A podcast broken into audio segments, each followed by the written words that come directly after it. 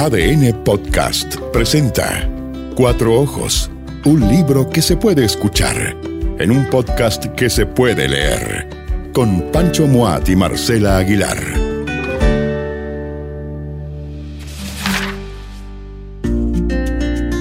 La búsqueda, libro de Cristóbal Jimeno Chadwick y Daniela Moore Volke, publicado por editorial Planeta, Marcela Aguilar. Sí, este es uno de los buenos libros de investigación periodística que se publicaron el año pasado, eh, pero es mucho más que un libro de investigación periodística o no es simplemente un libro de investigación periodística. Un libro que a los dos nos enamoró, nos eh, gustó mucho leer.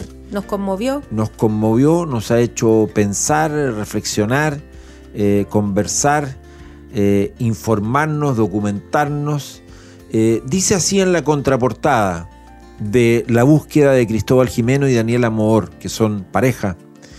La mañana del 11 de septiembre de 1973, Claudio Jimeno salió raudo de su casa en dirección al Palacio de la Moneda. Era un asesor cercano al presidente Salvador Allende y no estaba dispuesto a abandonarlo en ese momento. Estuvo dentro de la casa de gobierno durante el bombardeo y horas más tarde fue arrestado por los militares golpistas que se la tomaron. Dos días después fue fusilado y su cuerpo hecho desaparecer junto al de 22 hombres más. Claudio Jimeno, asesor de Allende, colaborador de Allende, fusilado dos días después del golpe, es el padre de uno de los autores de este libro, Cristóbal Jimeno. ¿Con quién vamos a conversar hoy, Pancho? Exactamente, la idea es tener una, conversación, un diálogo con, Cristóbal Jimeno para que podamos profundizar justamente en no solo la motivación del libro, que es más o menos evidente, sino además en qué es lo que caracteriza a este eh, volumen llamado La búsqueda, que lo hace también distinto, Marcela, ¿no es cierto?, a muchas otras investigaciones, muchas de ellas extraordinarias, de calidad, muy documentadas, de violaciones eh, a los derechos humanos importantes, como ocurrieron tantas en Chile a partir del golpe del 11 de septiembre. Así es, de hecho en la contratapa del libro se explica un poco este, eh, esta estructura especial, porque este es un libro que combina la investigación periodística, que estuvo principalmente en manos de Daniel Amor, periodista, eh, y el testimonio de Cristóbal Jimeno, su testimonio, sus recuerdos y también sus reflexiones respecto de este proceso de búsqueda y esta recuperación de la imagen del recuerdo de su padre. Una amiga muy querida, eh, Marcela Aguilar, eh, la jueza Amanda Valdovinos, con quien tengo una relación de amistad desde hace muchos años, que, forma parte de uno de los talleres de lectura, ¿no es cierto?, que tenemos allá en la librería Lolita, eh, me señaló antes de que apareciera el libro La búsqueda, me dijo, Pancho, viene un libro que te va a interesar muchísimo, es una historia realmente conmovedora en la que tuve participación, pero lo relevante es el libro que se está haciendo, el libro que va a aparecer y que sin ninguna duda eh, te va a interesar y le va a interesar a todos sus lectores. Le ha ido muy bien a la búsqueda, eh, el volumen de Cristóbal Jimeno y Daniel Amor, y lo tenemos eh, a Cristóbal para conversar acá, ¿no es cierto?, con nuestro podcast eh, Cuatro Ojos. Eh, Cristóbal, gracias por aceptar nuestro llamado, gracias por ser parte de esta conversación sobre este libro tan removedor, tan potente, tan bueno como es el que hiciste junto a Daniela. Gracias, Francisco. Hola, Marcela. Mucho gusto estar con usted hoy día. Hola, Cristóbal. ¿Cómo ha sido, cuéntanos tu experiencia después de la publicación de este libro? ¿Cómo ha sido la conversación con sus lectores? ¿Qué ha pasado con esas personas que me imagino que cuando ustedes eh, investigaban, escribían el libro, solo se las imaginaban así como de manera abstracta? ¿Qué les, qué les ha comentado la gente que, ha leído, que ha vivido esta experiencia de, conocer, de leer la búsqueda? Mira, eh, uno de los objetivos que tuvimos cuando decidimos escribir el libro con Daniela, fue tratar de llegar a una audiencia lo más transversal posible. Y lo que queríamos era tocar a, gente que, por distintas razones, por, temas de edad, por temas políticos, en fin, eh, no había tenido un contacto directo con, temas de derechos humanos. Y, el objetivo era persuadir, ¿no? Era persuadir en, el sentido de que eh, el, tejido social es un, es un tejido eh, frágil, ¿no? Y que, se rompe con aventuras autoritarias o dictatoriales. Entonces, que cuando ya ocurre eso, es muy tarde, ¿no?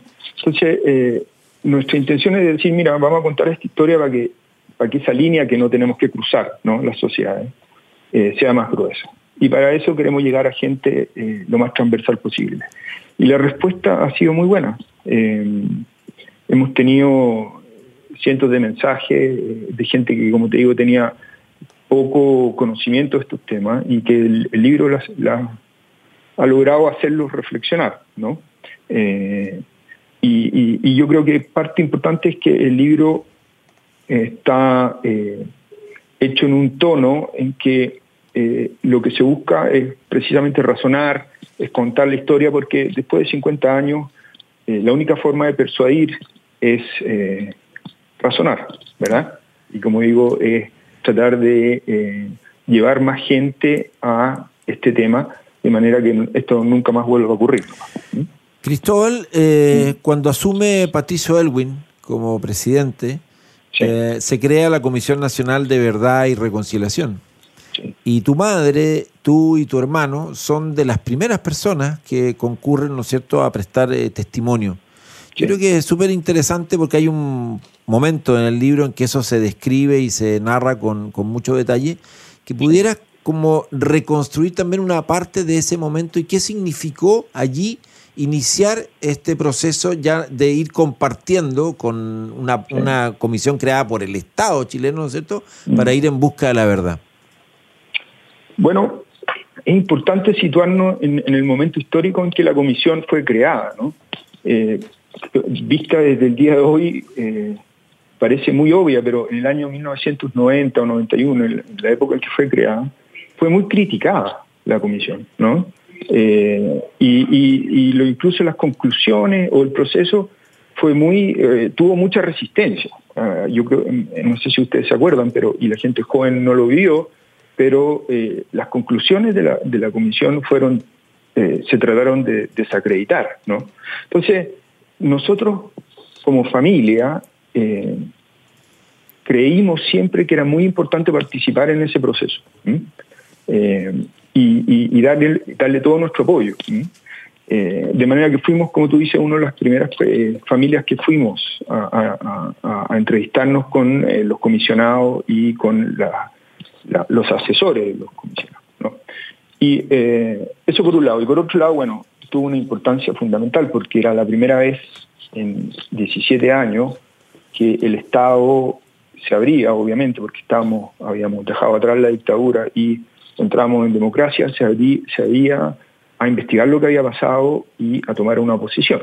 Y esa posición final fue el informe de la Comisión Rettig y eh, muy especialmente el discurso del presidente del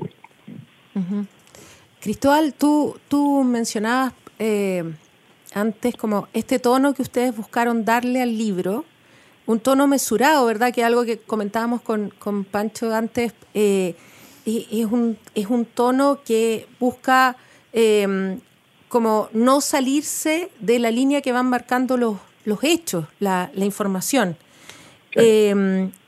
lo que entendemos eh, que también responde a esto que tú dices, esto de no, no hablarle a los conversos, ¿verdad? Sino que hablarle a esas personas que tienen que no creen, que, no, que son medio escépticas todavía, o, mm. que tal vez han olvidado, o que tal vez eh, mm. eh, han relativizado ciertos acontecimientos. Mm. pero en esa línea, a mí me parece que tu libro es muy vehemente, diría yo, en marcar la distinción entre una muerte, un fusilamiento y la desaparición de los restos de, una persona. O sea, cómo esa desaparición es otro crimen, es un crimen distinto. Mm. Eh, y creo que ahí ustedes, eh, tú lo desarrollas muy bien en el libro, o sea, cómo, mm. eh, eso no puede mm. ser leído como una simple consecuencia de lo otro, es una decisión distinta, ¿verdad? ¿Sigue siendo para ti así como, como lo planteas en el libro, ¿el libro te ayudó a desarrollar esa, esa idea, esa distinción? Mira, eh, eh, esto, el tema de los desaparecidos es un tema eh, muy, muy difícil de adentrarse, porque efectivamente, como tú dices, Marcela, eh, una cosa es el homicidio, el asesinato, y después es la decisión de hacer desaparecer los restos, eh, que es un, eh, un, segundo momento criminal, por así decirlo, ¿no? y que se produce, que, que, se concreta, digamos, en el año 1978 por una orden de Pinochet, eh, ustedes saben, son periodistas, pero probablemente la audiencia no, que en ese momento se encontraron los restos de Lonquén, ¿no? Entonces Pinochet, en una operación que él denominó retiro de televisores, en diciembre del año 78 ordenó retirar cuerpos de personas que habían sido ejecutadas. ¿eh? Y bueno, ahí está el, gran signo de interrogación de qué ocurrió con esos cuerpos. La versión oficial después de la mesa de diálogo es que esos cuerpos fueron lanzados al mar. En el caso de mi padre, nosotros tenemos dudas, y esas dudas se explican en el libro a partir de la investigación acuciosa de la, de la ministra Baldovino. ¿no? Pero claro, ¿qué significa hacer desaparecer eh, los restos de una persona?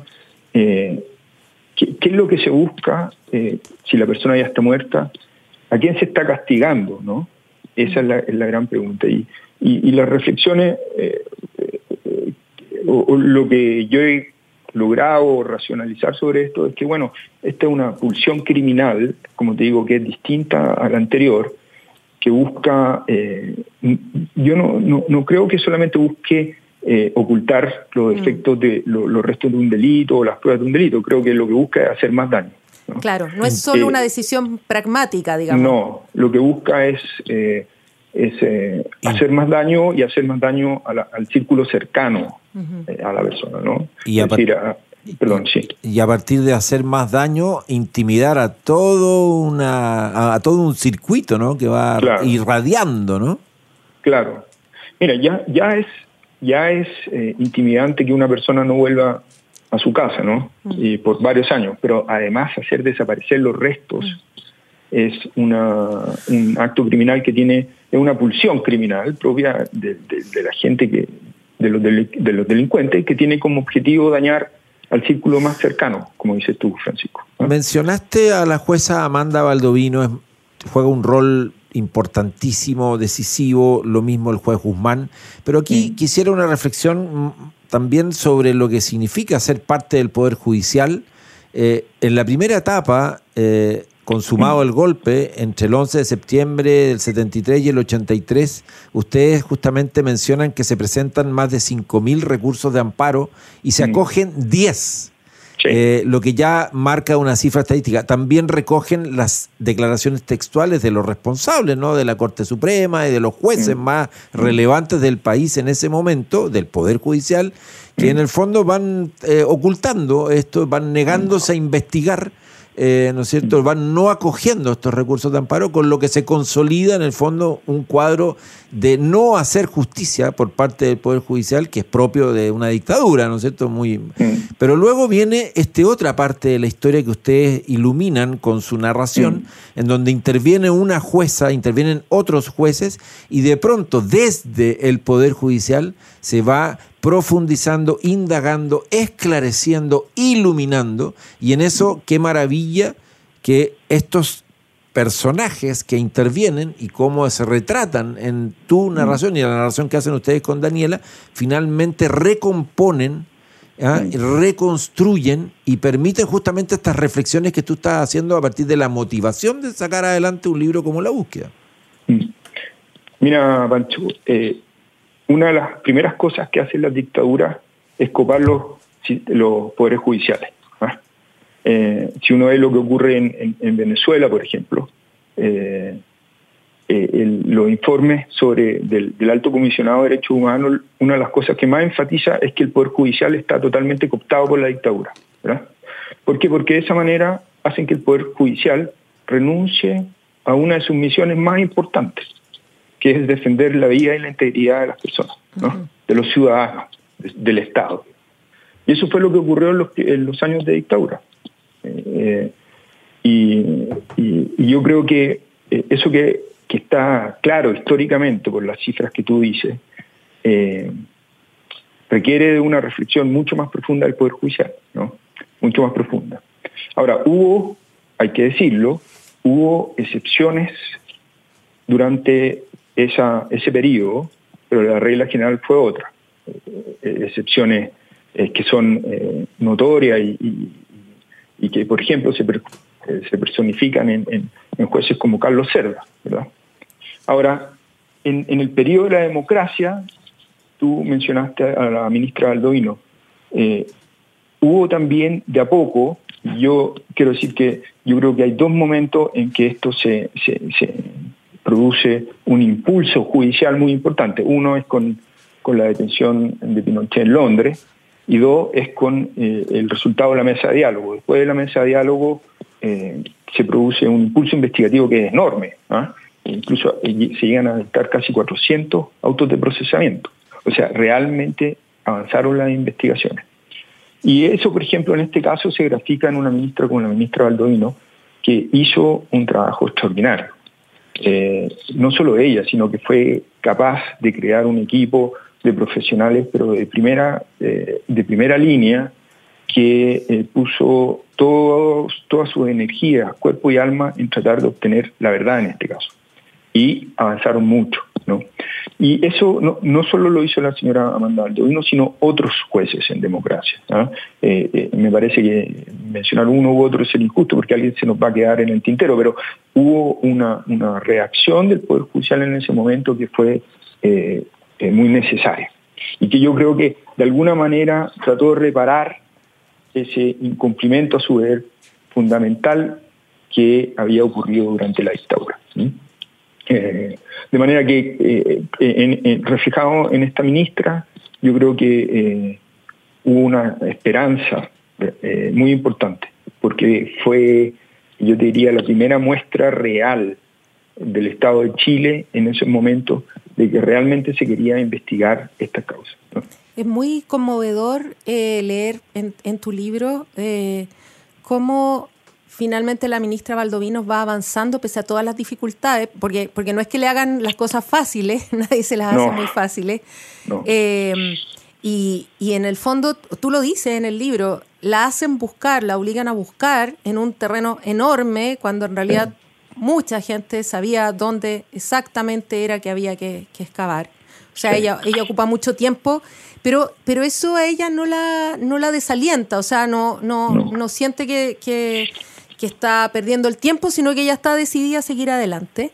Em, yo creo que hace muy evidente la, importancia también de, la, de, las convicciones personales y de los temperamentos personales en esto, porque eh, en el fondo es cierto que ella estaba ya en un momento distinto, en un contexto distinto, en democracia, pero, pero sin su fortaleza, sin su convicción, tampoco se hubiera avanzado. O sea, había otra gente que podía haber hecho cosas, podría haber investigado y, y probablemente no, no, tuvo la energía que tuvo ella, que además, como dices tú en el libro, ella incluso puso en riesgo su salud, ella se, se, se, exigió muchísimo, eh, porque le pareció que esto era mucho más importante, esta es como la gran misión de, de su vida, lo, lo, fue durante muchos años y creo yo que por lo menos a partir del libro se entiende que, que lo sigue siendo.